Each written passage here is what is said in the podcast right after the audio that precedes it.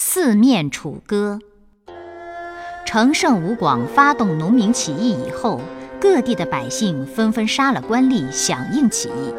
没有多久，农民起义的风暴席卷了大半个中国。项羽和刘邦都是秦末农民起义军的领袖，是推翻秦朝残暴统治的主要力量。随后。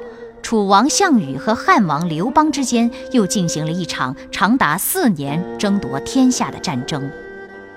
刘邦的知人善任、团结部下、纪律严明、策略得当，和项羽的刚愎自用、有勇无谋、纪律松弛，形成鲜明对比。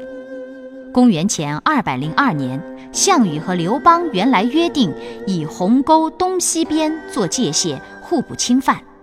后来，刘邦听从谋士的规劝，觉得应该趁项羽衰弱的时候消灭他，就又集中兵力追击项羽部队。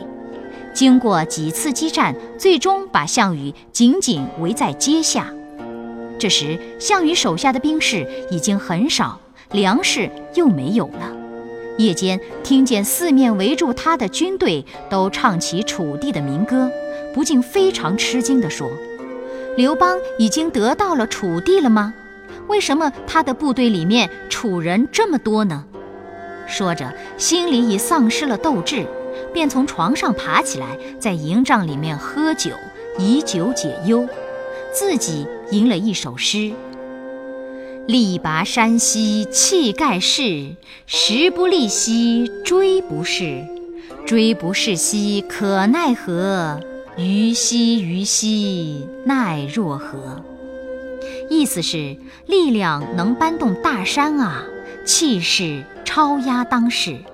时势对我不利呀，骏马不能奔驰，骏马不能奔驰啊，如何是好？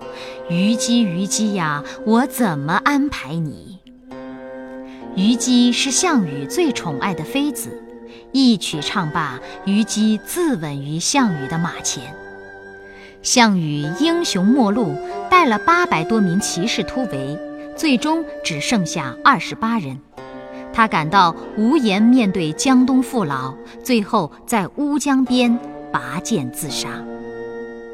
汉王刘邦得到最后的胜利，建立了一个比秦朝更强大的汉王朝。